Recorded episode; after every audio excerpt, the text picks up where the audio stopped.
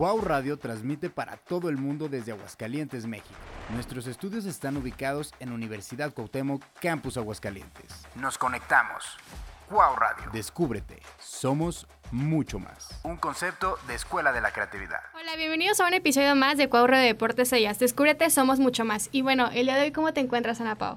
Me encuentro muy bien, feliz de, estar aquí en un nuevo episodio y pues vamos a hablar de algunas noticias, tanto femeniles y vamos a, decir también un poquito de, Varonil. De varonil. Lo más relevante de la semana con el varonil, ¿no? Así es.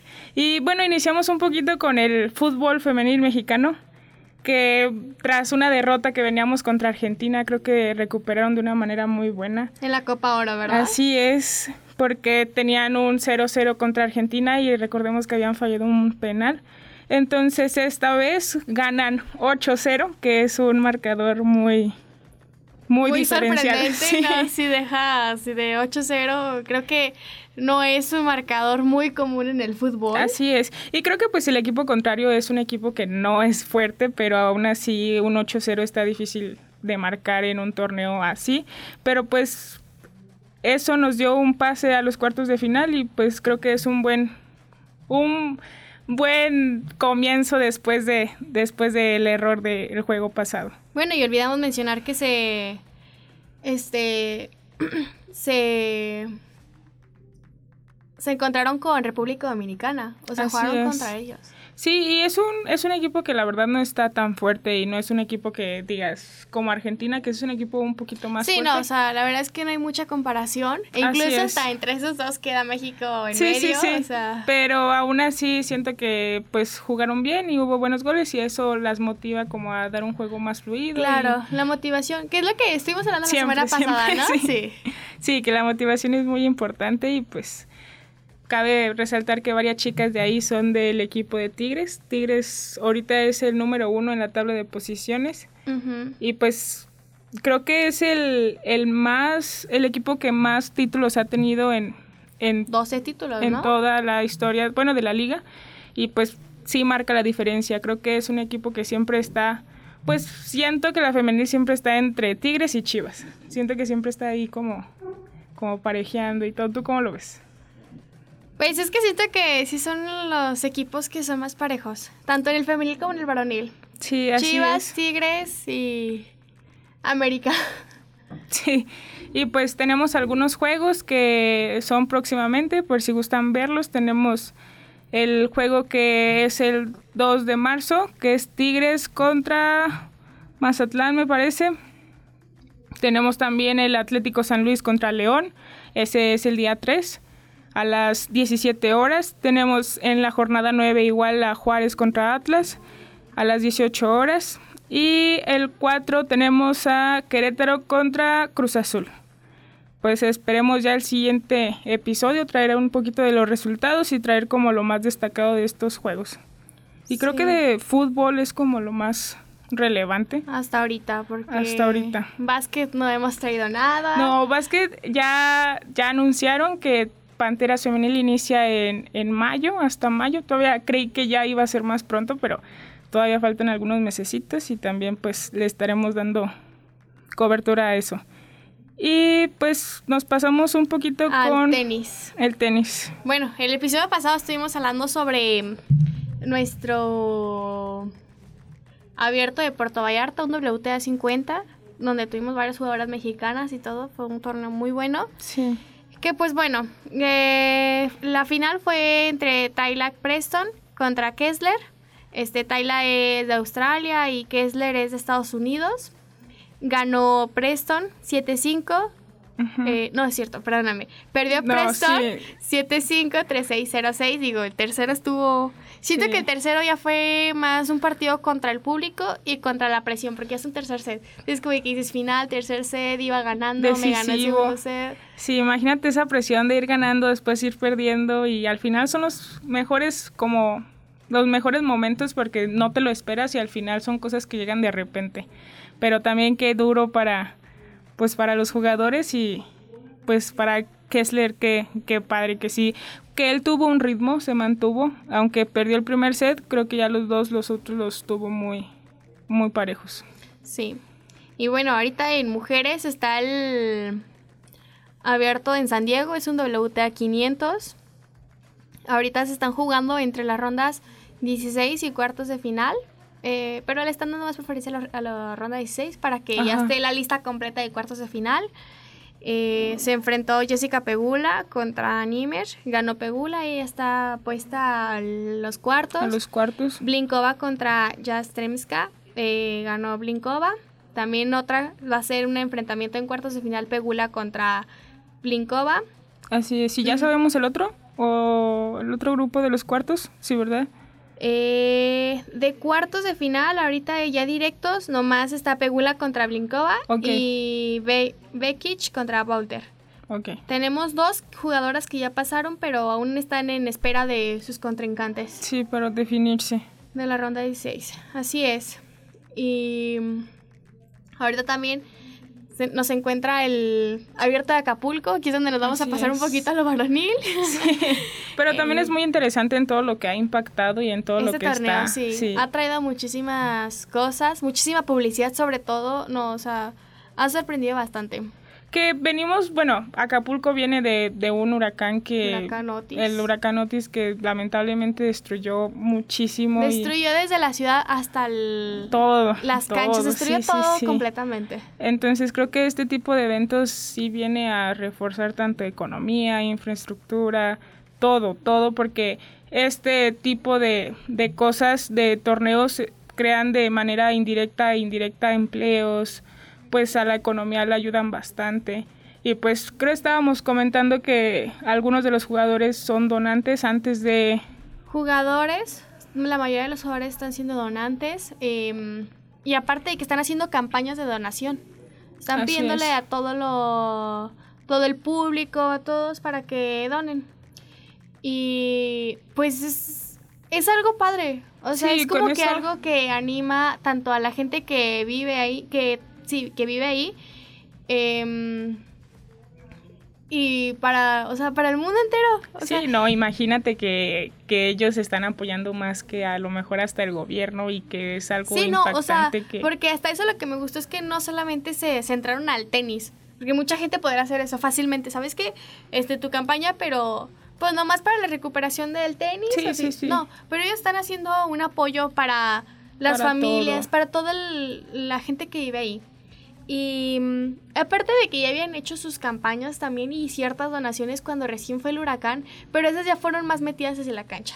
Sí, y fueron cosas que pues hacen personalmente y pues es todo alrededor, todo lo que conlleva todo todos los jugadores porque pues tienen afición, cuántos aficionados no van a ir a verlos, cuántos... No, bastantes. Es, es ahora sí que tanto para hoteles, para todo comercio comercio de ahí, todo es como muy, muy relevante y es muy bueno y qué bueno que, que se hacen este tipo de cosas. También es buenísimo las donaciones aparte de eso porque pues eso habla mucho de los jugadores y creo que más por, por querer demostrar y querer como aparentar es el querer ayudar. Porque pues no lo han promovido tanto de publicidad como que tú digas, noticia y todo, entonces... No, pero a lo mejor en las páginas de tenis. Sí, sí, sí, quien realmente busca y quien realmente sí es como como un aficionado que ve se entera de eso, pero la gente en general que no, no está tan apegada o que no está tan al pendiente de los deportes o del tenis, sí es algo que, que pues no, no te enteras no te enteras, sin embargo es un gran apoyo, no es una cifra pequeña, es, es una gran cifra que pues sí. No, y luego mucha gente pues paga con dólares. Acá rinden más, dicen. Sí. Pero sí, sí es algo que, que pues... Bueno, y considero que una de las personas que iniciaron con todo eso del apoyo fue Alexander Zverev. Él antes de iniciar el torneo decidió hacer una donación a una familia de mil dólares.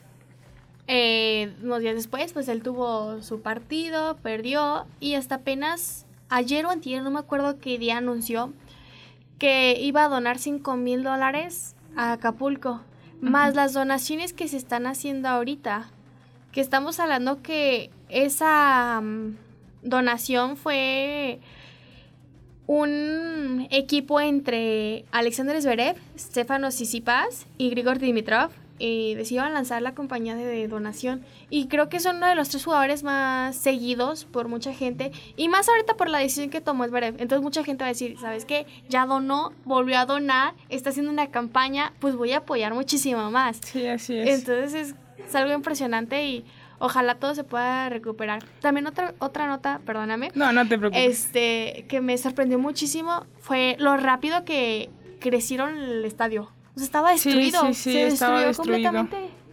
Sí, pues creo que fue una inversión porque pues al final de cuentas eso creo que nada les costaba reubicar o mandar el, el torneo para otro lado y sin embargo decidieron igual volver a construir y vaya que estaba hecho pedazos. Estaba destruido tanto- completamente. tanto vialidad, la carretera, todo. Entonces, no solo es el estadio, sino hay que también todos los hoteles, me aseguro que se prepararon también para esto, porque pues hoteles que estaban, hay hoteles que sí es como muy difícil reconstruirlos de un momento, de un año a otro, o de tiempo, pues, Pues no la tan ciudad, cercano. o sea, de hecho, ni un año ha habido que fue Sí, el huracán no. y la ciudad no está ni a la mitad, pero ya lleva un gran avance. Sí, y, no te imaginabas eso, no te imaginabas, creo que ahorita el turismo ya está volviendo a, a Acapulco y también este torneo marca una diferencia en, en todo.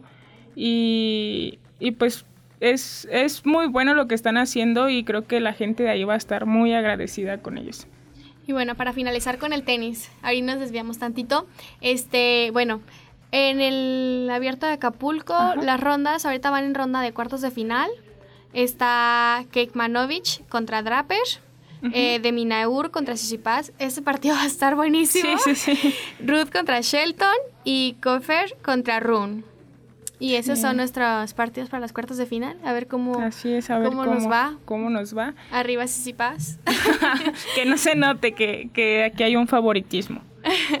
Y bueno, poquito, ¿hay algo más que decir de tenis? Creo que es todo lo que vi ahorita de notas. Y si no te puedo sacar más si no, ya, quieres. ya, ya, ya, es más, ya. Así está bien.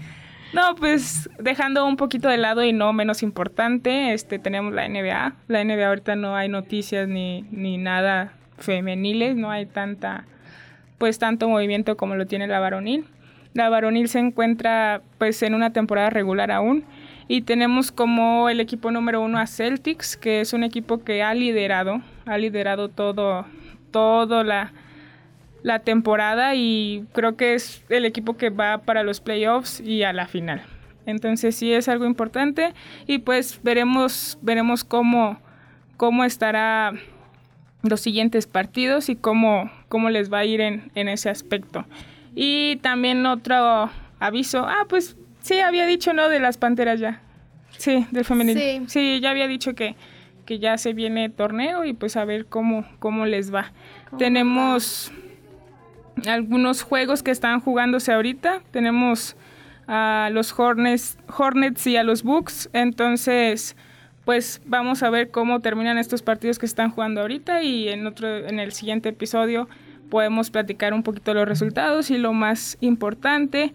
Entonces, pues creo que de NBA sería, sería todo también. ¿Tienes algo más que decir? Pues no ha sido una semana tan fuerte en deportes. No. Digo, se nota que aún sigue empezando el año. Y pues que sigan, que hayan resultados, que sigan pasando cosas que nos sorprendan a la gente y más Así cambios es. en la sociedad. O sea, la semana es. pasada hablamos sobre el básquet, el, el género. o El sea, impacto que tiene, género, ajá, el impacto eso. que tiene el género en los deportes y en tanto economía, en todo, en todo, en todo. Y pues sí es como, creo que sí estamos hablando de temas poquitos diferentes. Yo dije, ah, capaz si nos aferramos a uno, pero no, estamos... No, yo también pensé estamos- sí, yo también dije, no, vamos a estar bien aferradas en eso, pero no, creo que cada semana nos está dando de qué hablar de una manera pues diferente, clara y, y pues buena. Y al- aunque no tengamos tantas, tantas noticias, tanto movimiento femenil, vamos a tratar de darles lo más interesante de la semana. Y Sí. pues creo que sería todo por hoy. Y, Y, cerramos pues, bueno, este El día de episodio. hoy cerramos. Esperemos les, Les haya gustado, gustado y los este esperamos episodio. el- Fue un episodio que nos emocionó mucho. Sí, estuvo fue un padre, episodio que se nos pasó súper rápido y todo y esperamos que cada domingo sigan escuchando estos episodios Y pues nos vemos el siguiente domingo y somos Cuau Radio. Búscanos en Instagram, arroba Cuau Radio.